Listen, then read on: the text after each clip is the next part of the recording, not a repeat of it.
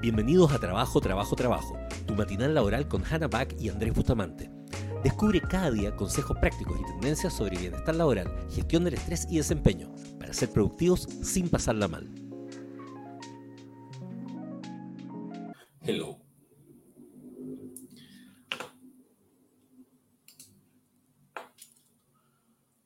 Hola, hola, Coca-Cola. Ah, me estamos en vivo, no hay una introducción, ¿cachai? Es como, Ah. bienvenidos al tercer episodio. Sí, pues ya son las 8, tenemos que partir ahora. Acabo, acabo de pasar como un niño, como un niño de Tinder. Mira, el tercer episodio. ¿Cuántos años tienes? Tre- Tres.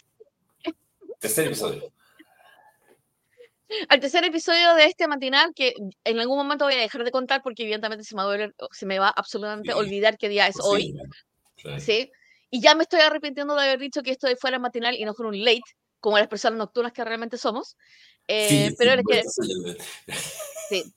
No, y lo más divertido es que no solamente estoy muerta de sueño, sino ayer me, me acosté a las, no sé, a las 9 de la noche. O sea, básicamente dormí un montón de... Hola, genio Ryu. Hola. Así que le damos la bienvenida a todos los que nos están acompañando, a todos los que nos van a acompañar después. Y este episodio, eh, este, es el- este pe- pedí una encuesta y pregunté de qué le gustaría que habláramos en este matinal laboral, en qué lo podemos acompañar. Y este episodio va a ser un episodio muy entretenido porque va a ir en contra de todo lo que ustedes creen que nosotros vamos a decir al respecto. Hoy este vamos a hablar de la importancia de transformar a las vacas en que sean capaces de generar leche chocolatada. Sí, esto, está, esto es técnicamente posible y espero que nunca ocurra, porque imagínate eh, lo que tendría que ocurrir biológicamente. Pero no, este episodio se trata sobre jefatura. Uh, ¿Y por qué digo que va a ser un episodio súper distinto a lo que ustedes estarían esperando escuchar en un matinal laboral? Y es porque este episodio va a ser cómo ser un buen empleado. ¿En No cómo ser un buen jefe, no sí, sí, sí, sí, sí, sí. Porque no, nosotros no, no, o sea, hemos estado en ambos lados, hemos sido tanto empleados como jefes y hemos escuchado el, el discurso de ambos lados, ¿sí? Eh, y está como la, está como esta actitud como media chorita con los jefes que impide que uno pueda ser un buen empleado que va en contra de la lógica de ser un buen empleado y hace que termine siendo un empleado difícil de tratar, difícil de gestionar, difícil de promover y que finalmente le caigas mal. Claro. Y puede que tengas la razón, pero igual sigue siendo una persona intratable. En lógica Sí. de empleado. Sí, yo creo que, yo creo que es una cosa bien, bien interesante porque y que lo planteas así, me parece, en fin, nosotros podemos tratarlo así, pero es como, como que, claro, eh, eh, eh, todo es liderazgo, todo es jefe, todo es cómo ser el mejor jefe, como todo lo que. Hablemos de los empleados de mierda. Y claro, y hay que decir que, hay que existe, existen los empleados de mierda, porque, Claro. porque además ahora, además está, está y, y- y lo digo, y, y por favor no me cataloguen de fascista, pero, pero está de moda encontrar que es una maldad echar a la gente, por ejemplo. Entonces, tú tenés gente que se comporta como el carajo, que no solo, y no estoy hablando solo que sea floja o algo por el estilo, sino que además No, tienen mala no, actitud siquiera. con el resto, gente que, que es peladora en la oficina, que hace bullying a los otros, o sea, todo eso. Y, pero siempre hay que comprenderlo porque, eh, porque el tiempo de desplazo, porque gana menos plata, como que de alguna forma se sacraliza el concepto de, de, de, de ser empleado. Y el problema es que lo que muchas veces no se entiende es que cuando tú tienes, por ejemplo, un empleado difícil, que, que es hueveado y todo el asunto, y en el fondo te la, te la bancáis porque si no, o sea, y esto lo digo porque yo que estuve en el sector público, de hecho, si tú le ponías una mala calificación a alguien, te, te condenaban el resto del año, o sea, te, te empezaban a maltratar. sea, no, haber puesto espérate. una mala calificación. Qué mala calificación. Una vez pusimos un 6 a una persona que no entregó algo. Específicamente, 6, un 6. Seis Y de- la persona se ofendió porque no le pusieron un uno a 7. siete. O sea, imagínate, O sea- o sea, a mí, a mí, me, me, me me comenzaron a hostilizar porque yo le ponía a veces 5 a las personas. Y era generoso ponerle un 5 a personas. Era generoso, en serio. Pero el problema es que lo, lo que la gente no se da cuenta es que cuando tú toleras comportamientos eh, malos en, en, en la pega, eh, se genera injusticia organizacional para aquellos que se portan bien, porque en el fondo toda la gente que hace bien la pega y toda la cuestión ve que está el vago, el flojo, el que le contesta al jefe, el que es pesado, y que el jefe no se atreve a echarlo porque en el fondo te, te, está tirando un problema si lo echáis, porque si no después, qué sé yo, un montón de cosas, entonces la gente dice, ah, entonces, ¿para qué me porto bien? ¿Para qué hago bien la pega? ¿Para qué? Si total da lo mismo. Entonces, eh, eh, eh, es, un, es, un, tema que también tú, tú hueveas al, resto de tus compañeros. No, o sea, no es solo este asunto como de... Entonces la gente asume que cuando Hannah dice que esto es polémico, porque claro, se asume que decirle a alguien que debe ser un buen empleado suena como muy apatronado.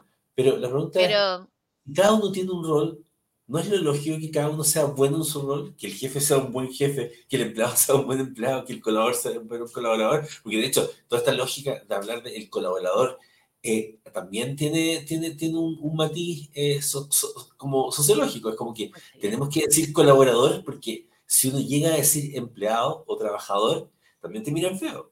O sea, incluso la palabra empleado y trabajador eh, se ha transformado en Pero vamos a quitar, vamos a quitar todos los eufemismos y vamos a decir ya, o sea, básicamente a mí sí me ha pasado que he visto buenos profesionales, pero que me dicen ya, ¿por qué no avanzo en mi carrera? ¿Por qué no soy el jefe? y recriminan toda su carrera de por qué no han sido jefe. Y la razón de por qué no son jefes justamente porque tienen esta actitud con los jefes. Entonces, eh, voy, a, voy, a, revisar como ciertas declaraciones que tengo en mi mente que, que me surgen y que normalmente yo las escucho y digo algo está mal. Entonces, por ejemplo, la primera declaración es, es que no se ha ganado mi respeto. El jefe no se ha ganado mi respeto. Y esta es una, es una posición que uno se coloca básicamente porque considera y evalúa que el jefe no es suficientemente bueno para ser jefe. Lo cual evidentemente te trae problemas a ti porque sí. O sea, tomar esa actitud te toma problemas porque sí. Primero, porque ese jefe no se enteró que tiene que mostrar su valía contigo. Claro. Segundo, porque te, te, acabas de poner en una posición donde constantemente estás testeando si ese jefe se merece el puesto, así que consistentemente estás poniendo nervioso a tu jefe, consistentemente estás poniéndola a la defensiva contigo, ¿sí? Porque eso es lo que significa que es como esta persona no se ha ganado respeto. Tercero, toma, tomas actitudes donde en realidad le faltas el respeto al jefe, ya que no se ha ganado tu respeto.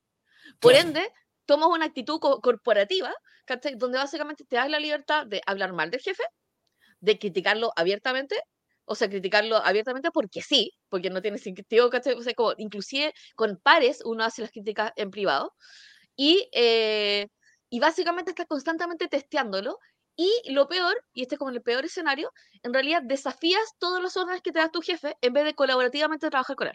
O sea, tienes resistencia porque sí. Desgastándote emocionalmente porque sí poniéndote a la defensiva porque sí, poniendo a la persona, a la otra persona defensiva porque sí. O sea, es una, una secuencia, es un río de caca porque sí, básicamente. Además, además, lo peor es que ya, digamos, digamos que fuera cierto, ya, en el sentido de que tu jefe es realmente incompetente, que sigue todo el asunto. La pregunta es, con esa actitud, ¿qué vas a cambiar? ¿Qué, qué, ¿A dónde va a llegar? el escenario? Porque, en fondo, digamos que tiene un jefe que es un idiota, que sé yo, todo el asunto, ya, vas a ser chorito con el jefe. Genial, sé chorito. Lo único que vas a lograr es que ese jefe incompetente además te trate peor, además se siente además se ponga nervioso y se siente miserable, por lo tanto te va a hacer la vida miserable. Por lo tanto, en realidad es un acto de masoquismo el hacerse el chorito. Pero, pero hay, un, hay un, como este valor, ah. de hecho yo quería escribir un libro que se iba a llamar El enchoritamiento, ¿Cómo vencer el enchoritamiento? Porque te juro que yo creo que las cosas que más me ha hueveado es tener que tratar con choritos. Es como, es ah. como, díganme las cosas. Pero me de hecho, es como que me ha tocado gente que ha estado durante un año siendo hostil conmigo. Y después, no, es que lo que pasa, Andrés, es que me molesta, no sé, que en la mañana tomes café, ¿cachai? Y es como, y si me hubieras dicho hace un año que te molestaba en la mañana que tomara café, ah, pero no, te aguantas, ¿cachai? Porque no es que yo me aguanto, es que ah. no importa, es que como soy solo un empleado, es como, ¿qué sacas con eso? O sea, entonces, en el fondo, y ya, cuando, digamos que no, pero es que lo que pasa es que no me queda otro porque tengo ese trabajo y todo bueno, entonces, si no te queda otra, incluso en el peor de los casos, lo único que vas a lograr es pasarla mal. En el lugar donde no te puedes ir. Del lugar donde no te puedes ir. Eh, absolutamente. La otra cosa que hemos visto con, los jefes es como el concepto también de, de eh, es que no me siento escuchado, no me escucha, onda, no me siento validado y es como básicamente hacer una proyección freudiana sobre tu jefe. Tiene que ser mi papá o mamá. mágicamente, mi, este es el, el único ser que me puede validar en el universo. Y es como, Partamos de, que los, partamos de que los jefes no tienen por qué asumir ningún tipo de rol emocional en tu vida. Partamos de eso. Tu jefe es un ser de instrucciones, que idealmente te debería dar buena instrucción y bajar instrucciones. Y que tu jefe básicamente debería ser un desbloqueador de bloqueos. Eso es como lo que debería ser un jefe, ¿sí? Es como, ya cuando lo que pasa es que, onda, nunca me han felicitado. ¿Quieres que te aplauda por hacer tu trabajo, de verdad? Y acá estoy hablando con reforzamiento, no estoy hablando de, evidentemente, la validación de cuando algo está bien, ¿sí? Que es como, sí, este trabajo está bien, está bien entregado, ¿cachai? Bacán. Estoy hablando de la validación emocional que espera la gente de su jefe, ¿cachai? Porque está tratando de llenar hoyos emocionales. Y es como, no, tu jefe no es tu papá, no es tu mamá, no es tu abuelo, ¿cachai? No es ese ente parental que te faltó, ¿cachai? O sea, no tiene por qué cumplir esa función. Y, creo que especialmente para, especialmente para los jefes que no consideran que el, no estoy hablando de inteligencia emocional, estoy hablando de dependencia emocional en este caso. Claro. Inteligencia emocional es como, oye, sabes que esto está súper bien, bacán, avancemos. Que es básicamente bajar incertidumbre, bajar incertidumbre, dar buenas instrucciones y dar retroalimentación para que uno pueda hacerlo mejor. Versus, ¿cachai? Que es como, te veo nervioso y tenga que dejar todo lo que estoy haciendo para dejar que dejes de estar nervioso. Y a nosotros nos pasaba un montón, que básicamente teníamos un equipo de 100 personas, o de 14 personas, o en mi caso 35 personas, o, y así, y la cuestión era un kindergarten. O sea, básicamente todo el mundo, por alguna razón, adoptaba esta opción de dejamos de ser adultos emocionales y pasamos a ser niños, y todos nos comportamos como niños y esperan que el jefe atienda los infantilismos de la oficina. Y es como, no. O sea, a mí me, tocaba gente que de, repente, de, repente, no me hablaba, ¿cachai? Y yo le, le, le, preguntaba por algo y estaba así, amurrada sin hablarme. Entonces tenía que llevarlo a mi oficina, o sea, con todo lo que tenía que hacer, llevarlo a mi oficina y preguntarle, ¿qué pasa? No, no importa. Pero, ¿qué pasa? O sea, es que necesito pedirte esta cuestión, pero no me sirve pedirte si estás con esa cara. Entonces necesito que me digas, bueno, lo que pasa es que hace ya por lo menos dos semanas que, que estoy mal, pues. Ya, cuéntame, ¿qué pasa? ¿Y yo cómo me entero? Pero nunca te diste cuenta. Entonces, ¿cómo nunca me di cuenta? Pues si yo, o sea, tú ves que con suerte estoy una hora en la oficina. Sí, claro, pero pasaste varias veces y de hecho en un momento tú estabas yendo al baño y yo estaba haciéndome un café, pasaste por el lado y a mí se me cayó una toalla, no sé, y empieza con una historia que no había ninguna posibilidad que mi cerebro viera toda esa... Ah, y entonces yo había sido malo, o sea, ¿por qué te tenía que yo estar? O sea, si tienes un problema, y realmente te gustaría, porque no sé, por último, en el peor de los casos, digamos que soy una persona comprensiva y estoy dispuesto a conversar contigo, pide una hora conmigo. De hecho, yo le decía a la gente, pide una hora conmigo. Y después me decían, claro, es que como contigo hay que pedir hora. Obvio que hay que pedir hora. Si, puta, no sé, yo era un, era un jefe que realmente era importante, tenía súper poco horario, había que pedir hora conmigo. No era ofensivo pedir hora conmigo. Entonces, todas esas interpretaciones, como dices tú, son proyecciones freudianas. No, y aparte que si esperan que uno tenga, o sea, yo voy a, ¿cómo? a ver, el jefe está igual de ocupado que ustedes. Bueno, eh, hablando de buenos jefes, evidentemente. Hay jefes que en realidad no, están haciendo nada. Pero normalmente están con la cabeza ocupada porque los gerentes tienden a ser igual de malos jefes que los jefes. ¿Se entiende? Sí. Ya, mira, Javier. y los jefes que dejan todos los hombres del más viejo del equipo sin validar ni dar orden. Ya, mira. Lo que pasa es que aquí es súper importante, y ojo, lo que, lo que estamos haciendo, yo, yo sé que es difícil para la gente que nos pueda estar escuchando, es muy fácil odiar al jefe, sí. Se pongan en el setting de estar, justamente hoy día estamos hablando de cómo ser un buen empleado. ¿Cómo se, o sea, el tema de los buenos y malos jefes, o sea, podríamos hablar días acerca de los malos jefes, está bien. Lo que tú dices puede que exista, y existe de hecho, pero, pero no es el tema hoy día. Justamente cuando no, es, es importante ver, y, y, los estamos testeando, se pueden poner en la posición de ser críticos como empleados sin estar pensando en criticar al jefe. Y ese es un setting mental, porque en el fondo ah. estamos demasiado programados a odiar al jefe, estamos programados a asumir que, el que, está arriba usa, que el que está arriba. Y está bien, no es que no pase, no estamos negando eso. Lo que estamos diciendo es, hoy día no vamos a hablar de eso. Hoy día vamos a hablar de cómo esas dinámicas, porque al final le preguntan, esto es como, no sé si les ha pasado cuando tienen, tienen, tienen, tienen peleas de pareja. ¿ah? Y entonces todos, siempre la pelea de pareja se echa la culpa. Entonces tú no estás cediendo, tú no, no estás cediendo. Pero la típica respuesta que te da alguien sabio, entre comillas, eh, es como, no, pero los problemas de pareja son de los dos. Bueno, los problemas son de los dos. hoy día estamos diciendo que las relaciones entre jefe y empleado están mediadas también porque hay empleados de mierda. Y le pregunté, ¿quién es ser un empleado de mierda? y la percepción que nosotros tenemos de los jefes respecto a por qué lo están haciendo. Entonces, por ejemplo, si tú estás, imagínate que uno, uno es el jefe, ¿cachai? Es como, y en realidad no conozco tanto el trabajo. Adivina qué voy a hacer. Voy a depender del el más viejo del equipo que sabe hacerlo todo. Y probablemente no le dé ninguna orden porque sé, o sea, porque sé que sé menos que, que esa persona respecto a ese trabajo en particular. Ahora, ¿qué, es lo que, ¿qué es lo que voy a esperar? Y esto es como, ¿qué es lo que voy a esperar? Voy a esperar que el más viejo me dé instrucciones, porque es el más viejo del equipo. ¿Y, qué es lo que sucede? Como están acostumbrados, y esto es como, y esto es muy particular, todos los jefes tienen estilos distintos porque son personas distintas. Sí, claro. Entonces, yo lo que no debería hacer es que las primeras, los primeros seis meses con un nuevo jefe son súper, dictaminan mucho cuál va a ser la dinámica del jefe. Entonces, por ejemplo, si el jefe dice bla, a ti te molesta bla, y tú no le dices que te molesta bla, lo que ocurrió es que en el cerebro, y este es el cerebro de todo el mundo, que es como registro que ese bla no molesta. Claro.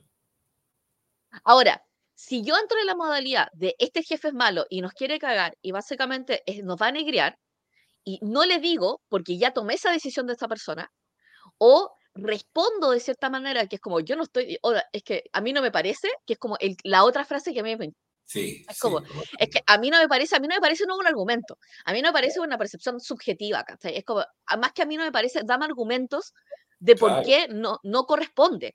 Entonces, por ejemplo, cargas, cargas horarias.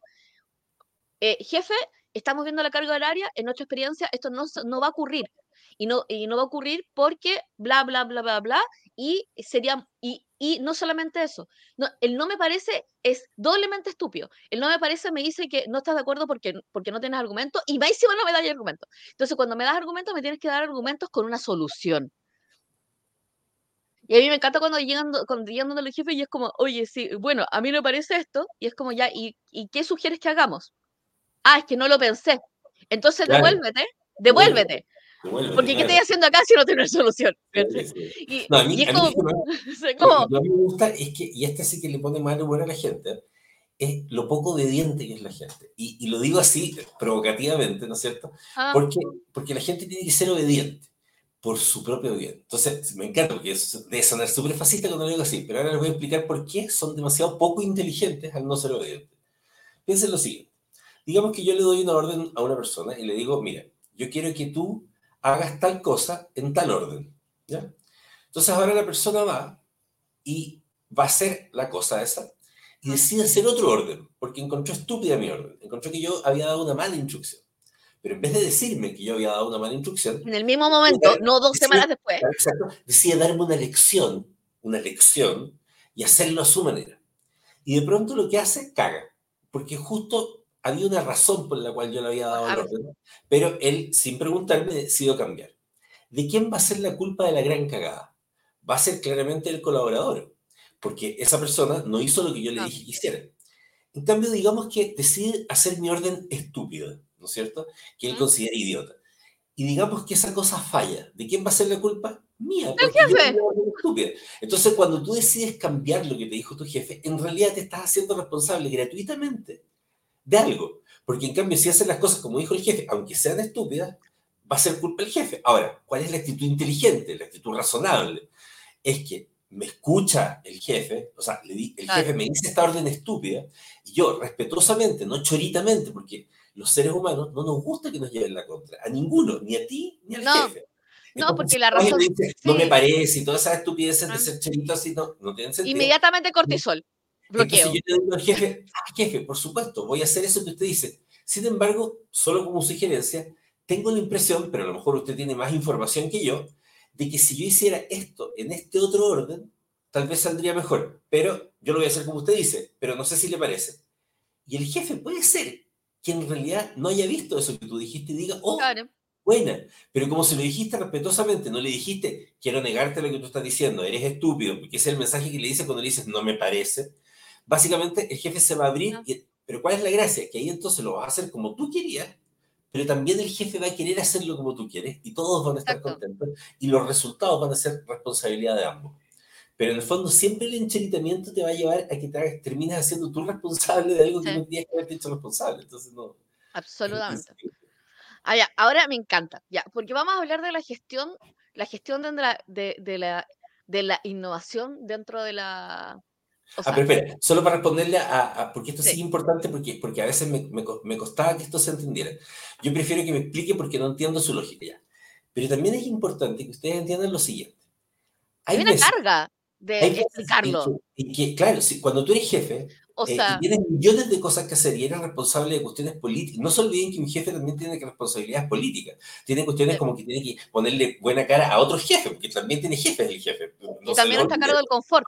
Incluso si fuera el gerente general, en el caso de los gerentes generales, a la, la gente asume que los gerentes generales parece que no hacen nada, pero los gerentes generales tenemos que preocuparnos literalmente del confort. O sea, siempre fue, lo, lo primero que me dijo un jefe cuando yo, orgulloso le dije me habían nombrado gerente general, me dijo, ja, ja, ja, ja, ja, ahora vas a tener que estar preocupado del confort. Y tuvo toda la razón, fue una de mis pr- primeras preocupaciones, el confort. Entonces, ¿tú crees que el jefe, entonces Ah, imagínate, tengo súper poco tiempo y digamos que yo te doy una orden para que hagas X cosas. Y la razón por la que te doy ese orden, esa orden y todo, es porque estoy analizando como 20 cosas distintas. Tengo súper claro por qué.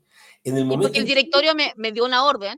Exacto, pero, pero yo sé que esa orden es porque, no ¿sí? sé, pues Juanito del directorio tiene una hija que no sé qué, o sea, son millones de variables que yo estoy viendo. Por algo llegué a ser jefe, no siempre es, porque la gente asume que todos los jefes llegan porque, por idiotas, no, por- hay jefes que llegan a ser jefe porque tienen talento. Y entonces cuando yo me quito eso, te cambia la vida en realidad. Eh, entonces, ¿qué pasa? Si yo me pusiera a explicar todas las órdenes, ¿por qué las doy? Entonces, en vez de tardarme 10 minutos en decirte, necesito que hagas X cosas, literal, hay veces que yo las órdenes que doy requerirían de dos o tres horas para poder explicarte el por Por qué te estoy explicarlo. Porque justamente, por ejemplo, en mi caso, una de las razones por las que soy súper talentoso y por la cual siempre me controlaban de gerente o de jefe y toda la cuestión, es porque tengo esta capacidad de predecir el futuro.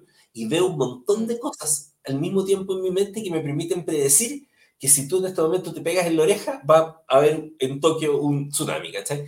Si yo te explicara todas las cosas para llegar al tsunami en Tokio, tendría que tenerte un día sentado ahí. Entonces no podría hacer ninguna otra pega todo el día. Entonces la pregunta es, ¿por qué tendría que...? Entonces, ¿por qué tienes que entender la lógica? ¿Por qué no hacer la cosa? Versus, Por último, preguntas después.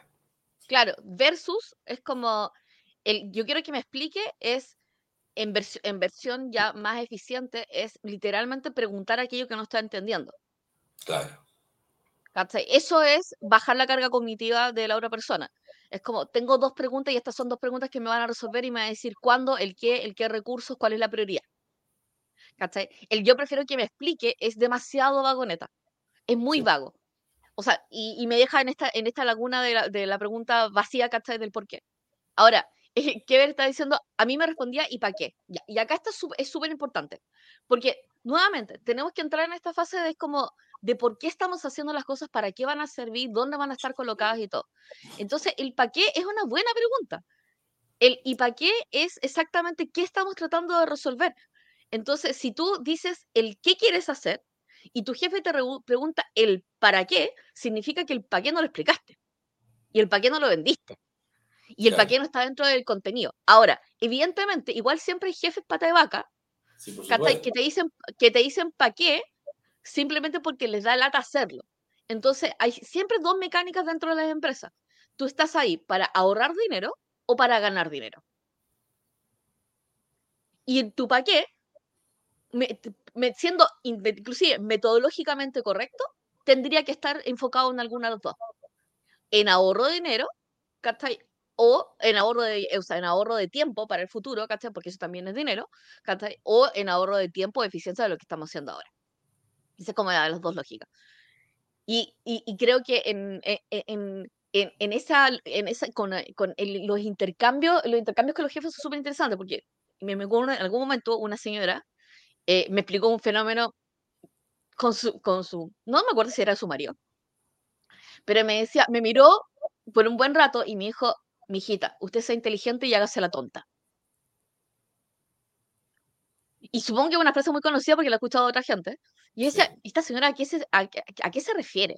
Pero después entendí por qué me estaba diciendo, "Señor- señorita, hágase la inteligente y hágase la tonta. Que de hecho me parece que, ese que ah, también aparece como dentro del libro de las 48 leyes de, de poder.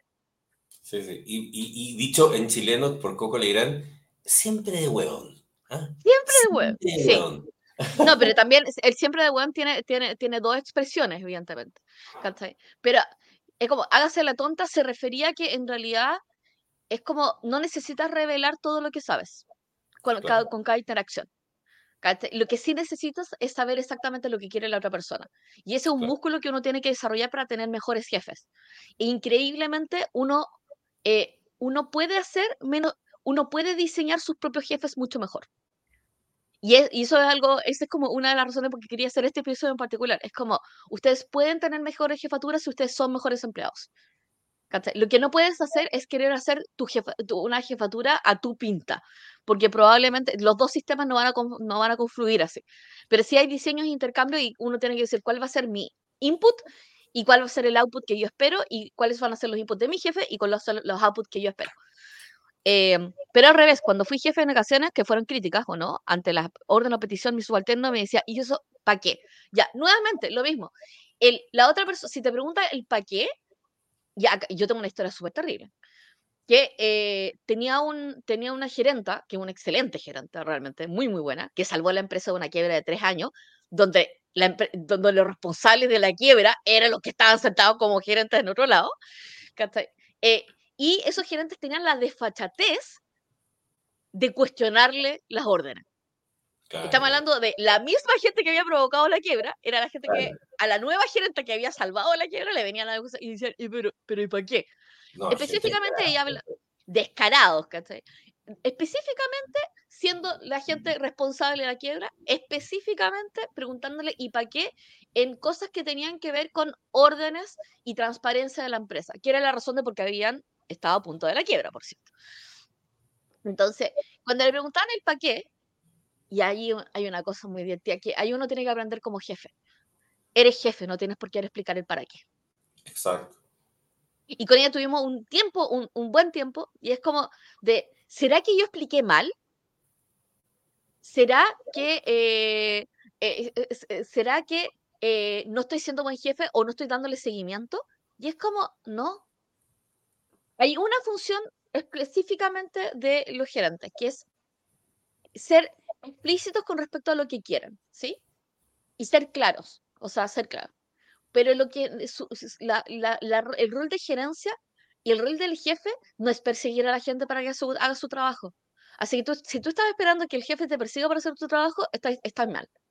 Claro, Lo que, lo, es como- es que lo que pasa es que en el fondo, si el jefe te dice que hagas algo, ok, tienes la libertad de preguntarle por qué, pero no esperes que te responda, ni esperes que sea razonable que te responda porque no tiene por qué, porque tiene mil cosas que hacer y lo estás haciendo perder un montón de tiempo al explicarte. Entonces luego, ¿Y por qué no es una pregunta válida? De y luego, tu gente, si te pregunta, porque tú dices, ah, lo que pasa es que después tienes que hacer la bajada a tierra. Si tu gente te pregunta, tampoco le respondas por qué. O sea, en el fondo, si uno va a trabajar, la estructura, las estructuras organizacionales tienen esa lógica. no. Eh, por- por- por- Ustedes se imaginan cómo sería una guerra, por ejemplo, si cada, si cada soldado le preguntara, ¿no es cierto?, al general, ya, ¿Para pero ¿por qué? tenemos otra estrategia, ¿por qué tendría que...? Y mientras está preguntándole, le llegó un, un balazo, o sea, y, y lo mataron a todos. O sea, la lógica militar, de hecho, esa lógica de que ya es extrema obediencia, tal vez, obviamente que eso es extremo, pero es porque, en el fondo, es por un tema de margen de error, porque el margen de error Claro. en la guerra es, te disparan, punto, moriste, se acabó, o sea, perdiste un territorio, perdiste un país completo, por estar preguntando. Si imaginas fueran choritos todos, o sea, estamos locos con eso. Entonces, en, en la vida real, que no es guerra a lo mejor, pero sí es guerra, porque en el fondo es una guerra de vender, es una guerra de conseguir objetivos comerciales, de un montón de cuestiones. Esto tiene que ir para todos los lados, no, es que, no estamos hablando de los generales, estamos hablando de que cualquier jefe hacia jefe, abajo tiene que tener la confianza. Yo, sea, imagínense cómo va a ser agradable ser jefe si yo no tengo la confianza de que voy a poder dar una orden, porque sé que cada vez que voy a dar una orden, fíjense el estrés. Si yo sé que cada vez que doy una orden voy a tener que explicar toda la lógica que hay detrás, tengo que programarme un día. Si tengo que dar cinco órdenes en el día, como voy a demorar media hora por cada orden, ya, ya se echó a perder mi día con cinco órdenes. Entonces, Claro. se, se destruye todo, es muy difícil. Entonces, lo mismo también, si uno tiene subalterno, tiene que hacer lo mismo hacia abajo. Si te preguntan los detalles del por qué, es porque ese es el trabajo. Tú tienes un trabajo asignado, tienes una descripción de cargo, está claro lo que tienes que hacer. Dentro de tus tareas está llenar, no sé, formulario. Llena el formulario. No, porque el sentido del formulario. O sea, hay que, hay que ser muy cuidadoso con todo este juego de, de- de tener sentido. Por supuesto que puede tener pero al final del día, el trabajo no puede ser tu vida tampoco. Entonces, visto No. que, yo creo que al final, si haces del trabajo tu vida, o sea, cuando tú proyectas en el jefe, que sea tu papá o cualquier el estilo, estás haciendo el trabajo tu vida. Y, y la verdad es que, si bien pasamos más horas en el trabajo que en el resto de la vida, debiéramos tratar de sacarnos del cerebro que el trabajo en nuestra vida. Y lo digo desde haber yo tenido una vida. debe ser un trabajólico. O sea, de haber sido trabajólico y todo, no lo estoy diciendo así como, oh, el sabio iluminado que siempre Ah. fue así. No, o sea, esto es una cuestión que, que uno lo va aprendiendo con el tiempo, pero en el fondo es lo mismo. Entonces, es, por eso es muy importante el, el- el lograr quitarse, eh, y esto, es- esto, ojo, esto es como una programación mental, una de las cosas que estamos estudiando con Hannah tiene que ver con cómo estamos programados mentalmente, literal, así como que nos escribieron un software, y tenemos un sistema operativo como de estar en contra de los jefes. Y, y es loco. Es loco. No, y, ah, o sea, finalmente son las pequeñas interacciones o la suma de interacciones. Entonces, por ejemplo, hay una ocasión, y si no hay, eh, tiene que existir, que es de bajada estratégica, que no es, que no se realiza de forma diaria consistentemente con to- contra todas las órdenes. Y cuando uno recibe instrucciones u órdenes, efectivamente existe una estructura de cómo uno ingresa una orden y tal como si fuera una maquinita. Entonces, si yo le digo, eh, lléname este vaso, de hecho, pueden hacer la prueba si que tienen niños. Es como, lléname este vaso. Y la primera pregunta del niño va a ser, ¿con qué? Y probablemente si no lo pregunta, es como, si no lo preguntan, lo van a llenar con aquella cosa X que está por ahí. O con lo más obvio. ¿Sí? Entonces, en el mundo de lo obvio, evidentemente siempre nos podemos equivocar. Entonces, cuando alguien te pregunta, ¿y eso para qué? Tiene que tener un contexto. Entonces, yo, una- yo doy órdenes con contexto y con el resultado o criterio de aceptación de aquello que va a estar terminado. Si yo no entrego esa orden con esas tres cosas, es como, mira, necesito una landing page, pa- eh, necesito una landing page de aquí para mañana, necesito que contenga esta información, esta información es y, y esta landing page tiene que estar conectado con un carrito de compra porque está hecho para poder vender y lanzar una oferta que vamos a lanzar mañana a las 3 de la tarde. Si yo te doy esas tres, o sea, te doy una orden de esa forma, el para qué queda de pelota. Claro, O sea, tendría que ser pelota acá para preguntarme para qué, ¿sí? claro. Es como versus, no sé, por ejemplo, oye, vamos, o sea, cuando la gente no, yo creo que, yo creo que uno tiene que realmente, pueden hacer este ejercicio de tomar sus órdenes y meterlas a GPT, ¿cachai? Y pedirle, oye, genérame tres preguntas para poder hacer es- esta orden más específica. claro. Y eso me ocurre mucho, por ejemplo, con los mails. Porque la gente manda mails y manda mails de izquierda a derecha, y este es el fenómeno del jefe, el jefe con la pelota caliente. Y el jefe de la pelota caliente no le gustan pelotas calientes en la mano, y como para tener una sensación de control, lo que hace es lanzar la pelota, aunque esté caliente, aunque no sepa qué pelota es, y no sepa quién se la lanzó. claro. Entonces, con las pelotas calientes, uno, ¿qué es lo que tiene que hacer? Enfriar la pelota. Y necesitas enfriarla entendiendo el contexto, entendiendo cuál es el arco, entendiendo para qué juego vamos a hacer. Y la devuelves.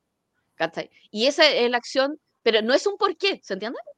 Claro, claro, si el No fondo, es la, la pregunta no es por qué, o sea, claro, hay que hacer, lo que pasa es que, es que nuevamente tiene que ver con un poco de actitud al final, porque el pa' qué Sí.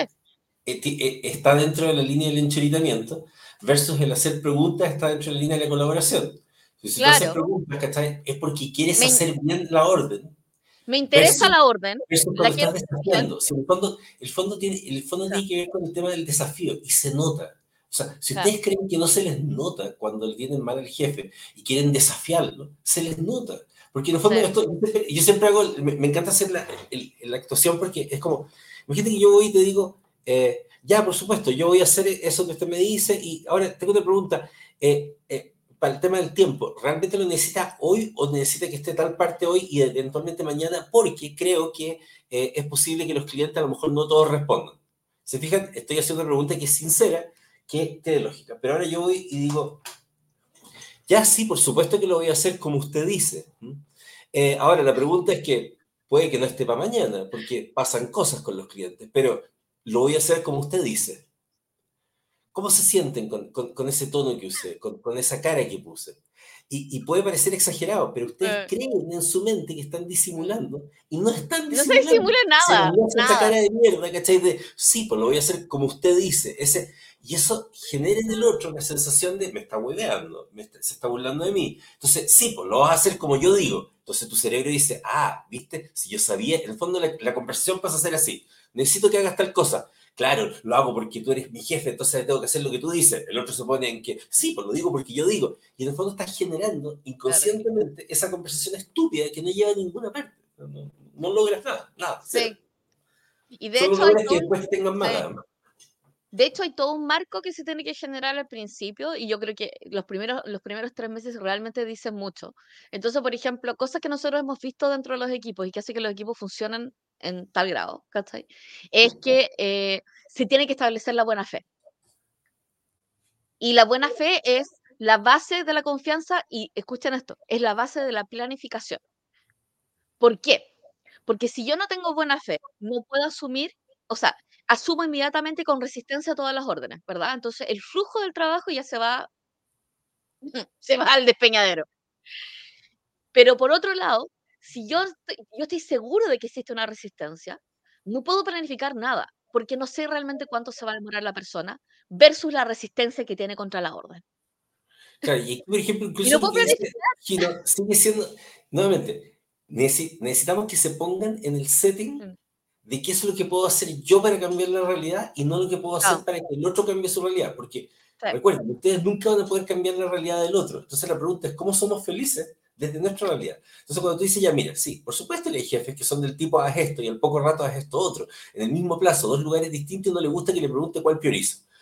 Hace tres días atrás conversé con un amigo que tenía un jefe así, pero él resuelve, es un amigo que tenemos que es capaz de resolver problemas de una forma increíble. Tiene los peores jefes, pero los peores jefes. La cagó. pero los peores jefes, o sea, que ustedes no se alcanzan a imaginar el nivel de basura de jefe que tiene este, este amigo. Ah. O sea, tiene a veces, y tiene como dos o tres jefes además que se pelean entre ellos para torturarlo. Y aún ah. así, él sale triunfante de todas las, de todas las situaciones. O sea, lo cual lo odia. de que es el huevón que triunfa.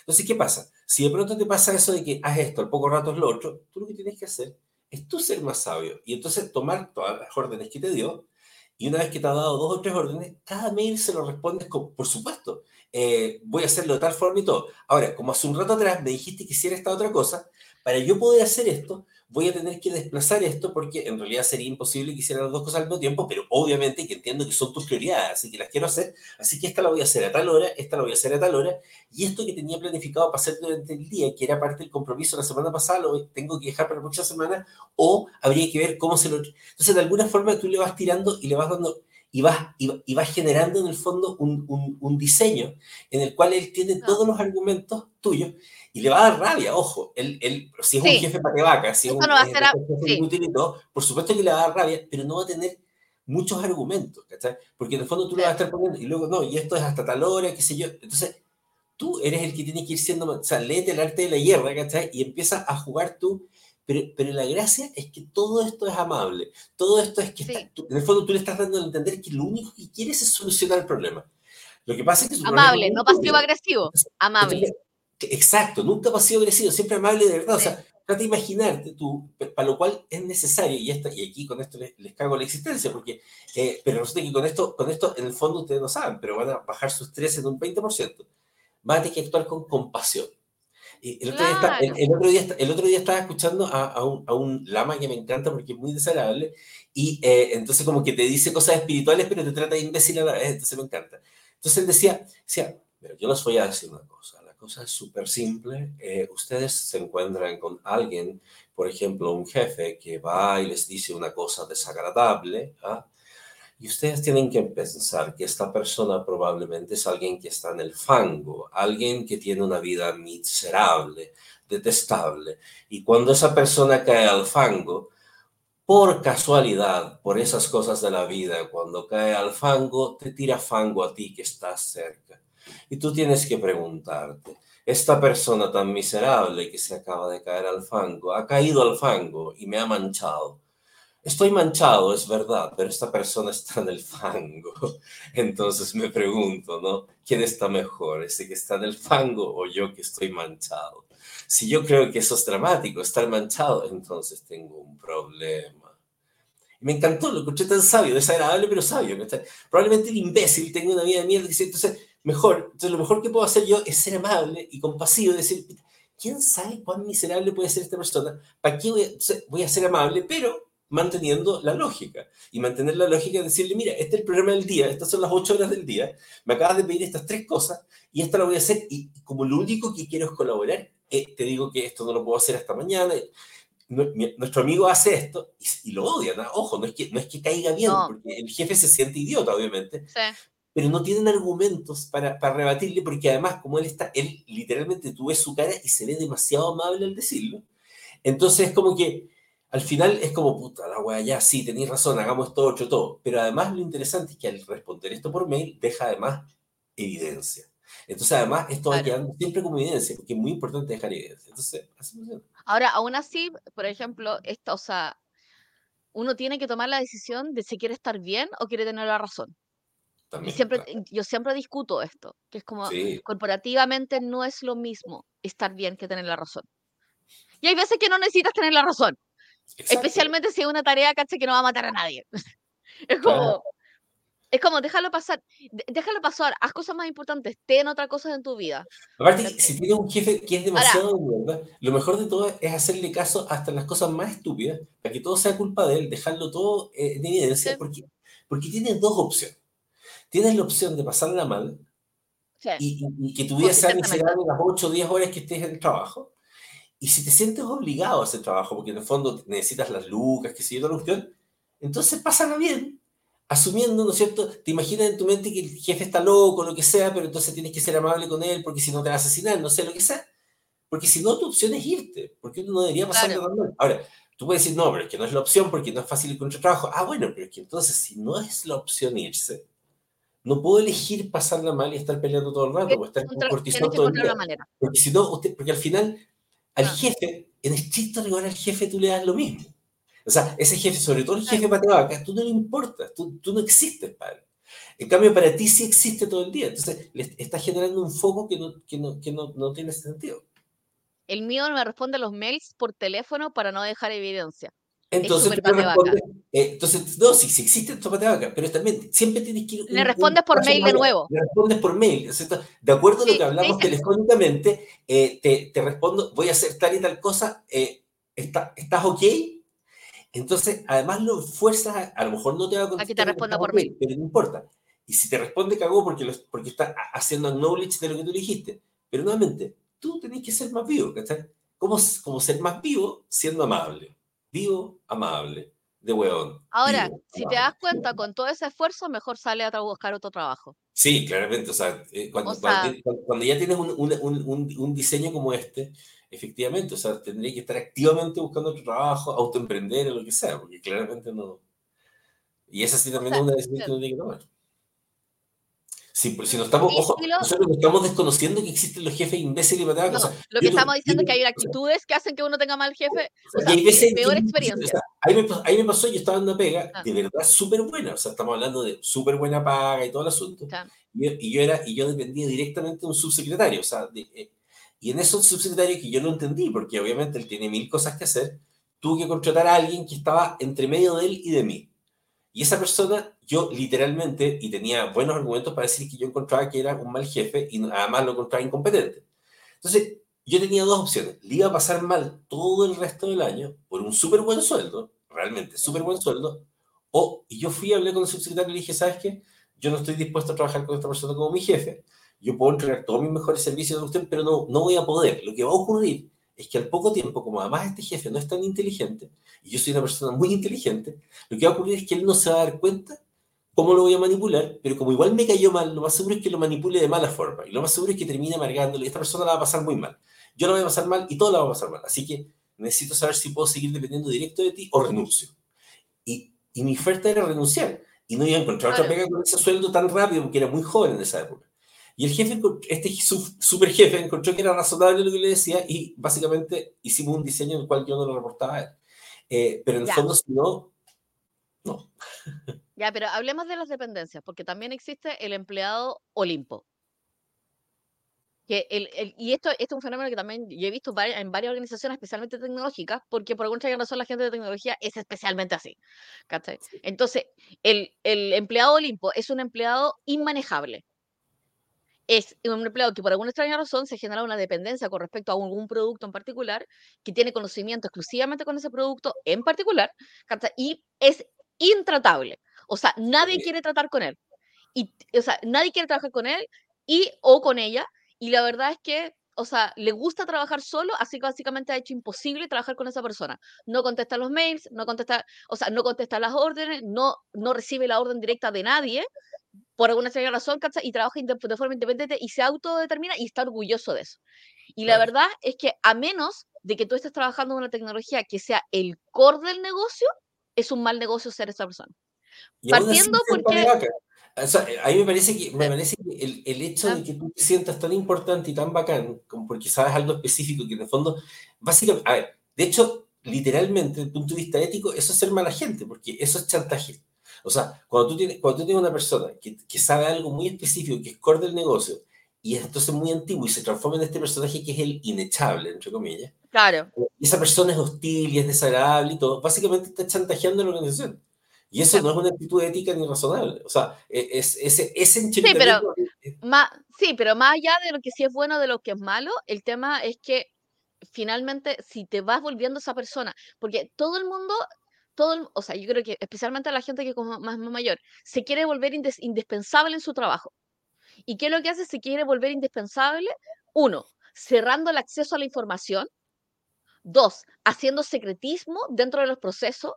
Tres, ¿cachai? No trabajando en equipo con otros. Cuatro, haciendo desagradable el trabajo con otros. Porque básicamente está generando, tratando de generar una isla. Entonces, si ustedes son jefes y reconocen ese patrón, tienen que desarmarlo inmediatamente. Esa es como la primera, la, primera instrucción.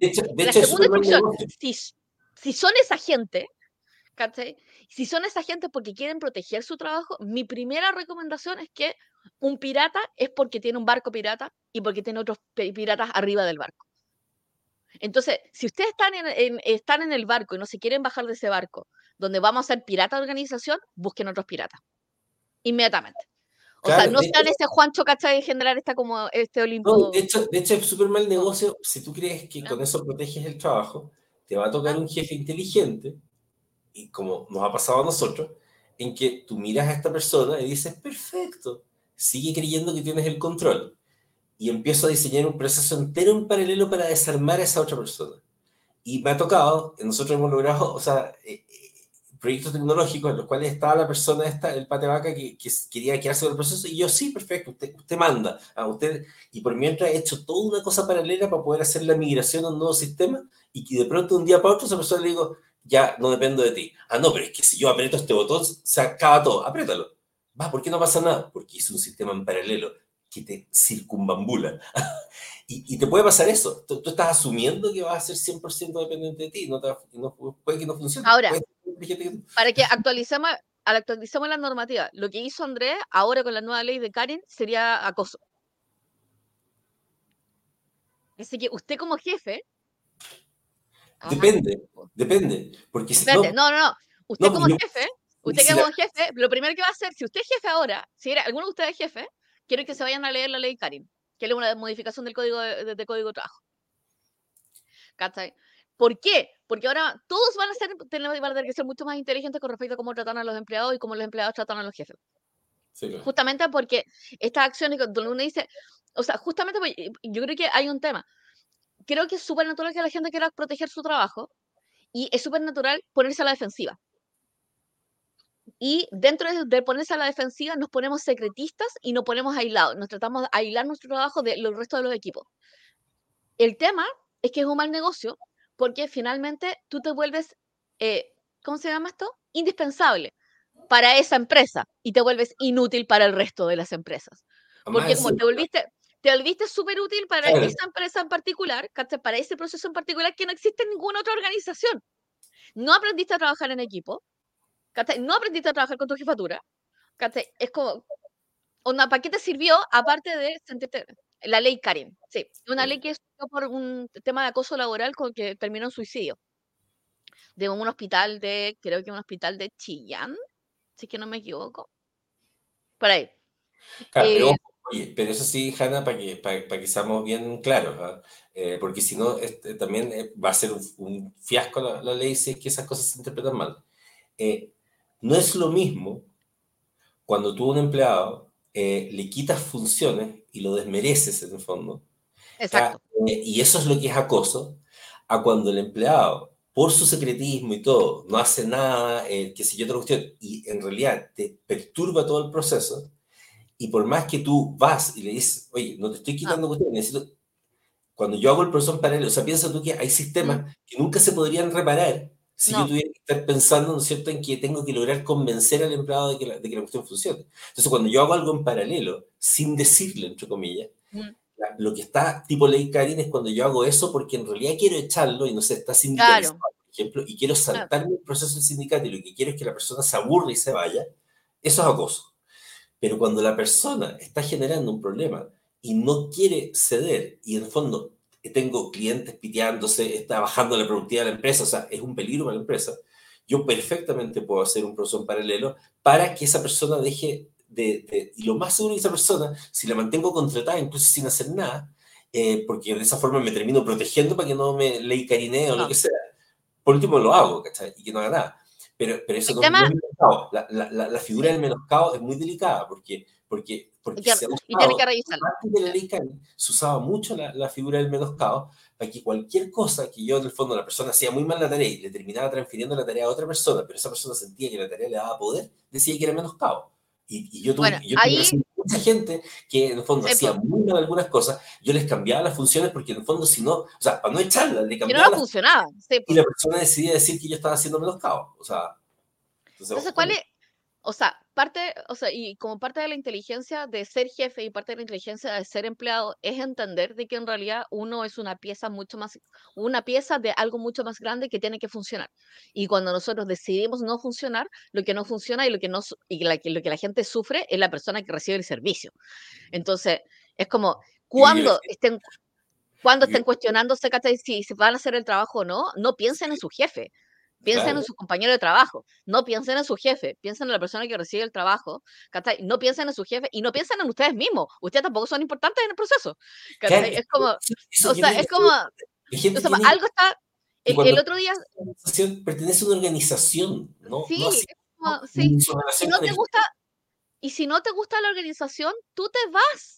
Yo creo que eso es algo, eso es algo como muy particular, es como tienes, ¿cuántos años de vida tienes? Tienes 80 años, y hay gente que pasa como 10 años en una empresa que le cae mal, con gente que le cae mal, con equipos que le cae mal, con, eh, con procesos que no entiende. O sea, es como parte, eh, como, y, y, cuando, y, cuando yo digo es como, no, pues que renunciar, ya lo que pasa es que es súper fácil para ti decir renunciar. Bueno, tengo amigos que realmente no tienen ninguna oferta de trabajo, ninguna oferta de trabajo y han renunciado y se sienten mucho mejor. ¿Por qué? Porque nadie te paga el, la salud mental que pierdes.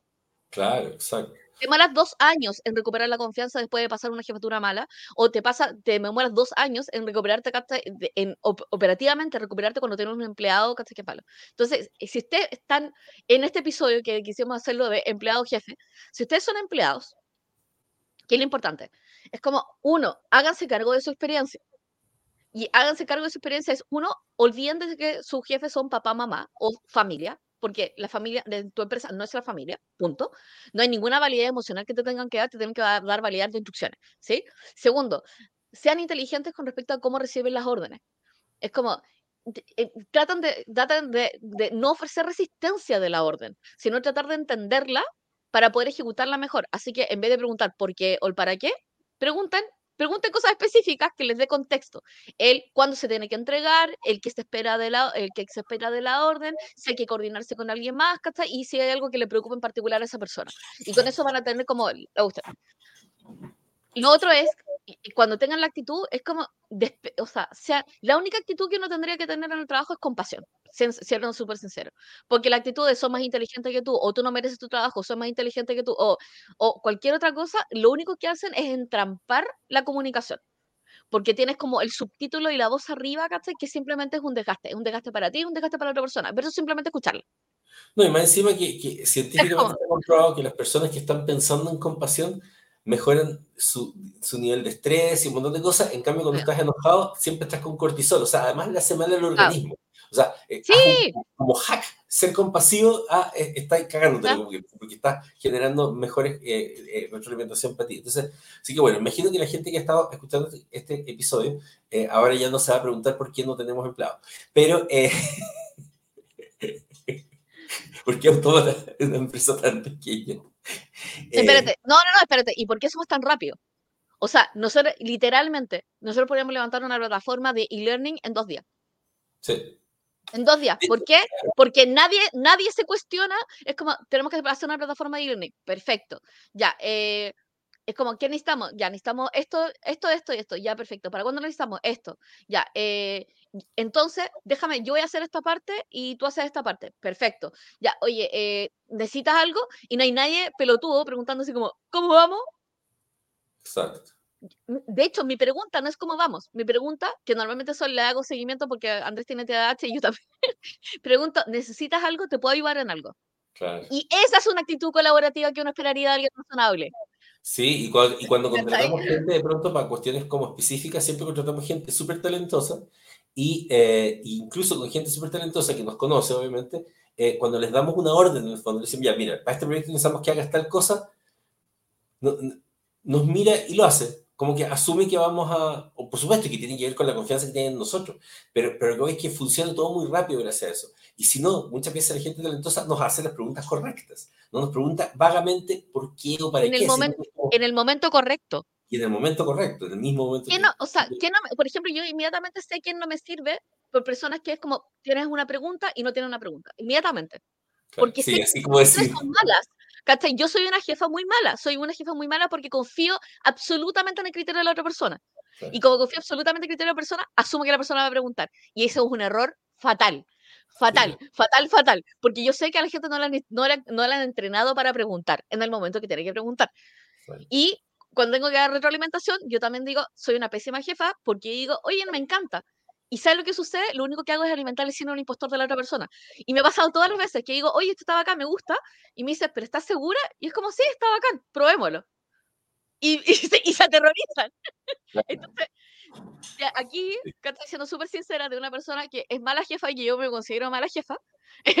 y Andrés, eh, Andrés, en cambio, es un excelente jefe. Andrés da súper buenas instrucciones, hace videos tutoriales para que la gente lo haga, ¿cachai? Y todo.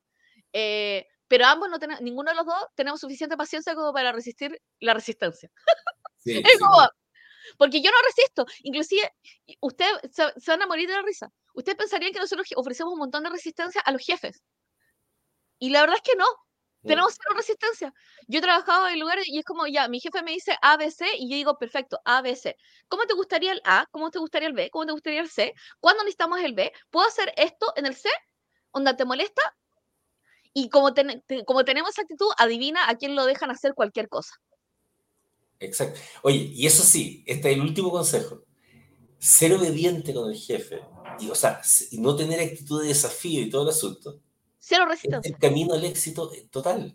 Es Porque verdad. al final te transforma en la persona en que el jefe se siente tranquilo y que puede trabajar contigo. Entonces, incluso si encuentras que no es tan inteligente y todo, trata de imaginarte lo inteligente. Va a llegar un momento en que si realmente tienes buena actitud, ese jefe va a hacerte la vida mucho más fácil. Y de verdad, a mí me ha tocado, o sea, yo trabajé con ministros, trabajé con gente, ustedes no se alcanzan a imaginar el nivel de iliteralidad o cosas por el estilo. Y aún así, terminaba, o sea, terminé teniendo un edificio prácticamente para mí mismo, para hacer cualquier cosa, pero porque sabían que podían confiar en que Claro. yo iba a hacer esa cosa o iba a buscar la forma de hacerla, aunque pareciera no tan razonable y todo. Así que ese, ese es, un, es, es un hack. O sea, de verdad, de hecho, la Claudia el otro día escribió acerca de una persona que estaba muy enojada porque había un compañero de trabajo que él encontraba que no trabajaba tanto como él, pero siempre se tomaba cafés con el jefe y lo habían ascendido. Y, y la respuesta fue como, bueno, huevón fue inteligente. En vez, en, vez de, en vez de llevar la contra y odiar al jefe todo el día, se tomaba un café con él, lo ascendieron. No, pero es que eso es trampa. No es trampa, es No es trampa. Sí, porque lo importante, lo importante es que si yo quiero ser un, si- yo soy un jefe, ¿qué es lo que quiero? Quiero poder planificar y que la planificación se cumpla. ¿Qué es lo que no pasa cuando yo planifico y no se cumple? No, pa- no, no pasa mi visión. Entonces, tú, tú con tu resistencia lo único que estás haciendo es que no haya visión. ¿sí? Así que eso, esperamos que Eso. tengan un súper buen día. Muchas gracias por acompañarnos. Recuerden que este matinal laboral funciona todos los días eh, hasta que decíamos que esto va a ser un late o va a ser un Claro. matinal de la tarde, ¿cachai? Porque es como, ¿quién diablo se quiere levantar todos los días a las 8 de la mañana siendo que no tenemos hijos? Pero Claro. eh, estamos en vivo todos los días, eh, disponibles también en LinkedIn Live y en YouTube Live. Pueden ver los episodios y volverlos a ver y compartirlos con sus amigos y reírse eh, o simplemente llorar y de- decidir si quieren cambiar su paz laboral porque, porque Exacto. bueno. y en Instagram y en TikTok hay trocitos todos los días del episodio, así que quieren Sí. compartir solo trocitos para que, para que no Así vayan a seguir que- y compartan. Así que eso, buenísimo, muchas gracias. Mi nombre es Hanabak, este es Andrés Bustamante, somos de Autómata y trabajo, trabajo, trabajo. Nos Trabajo, despedimos. trabajo. Muchas gracias. Trabajo, trabajo, trabajo. Chao. Adiós.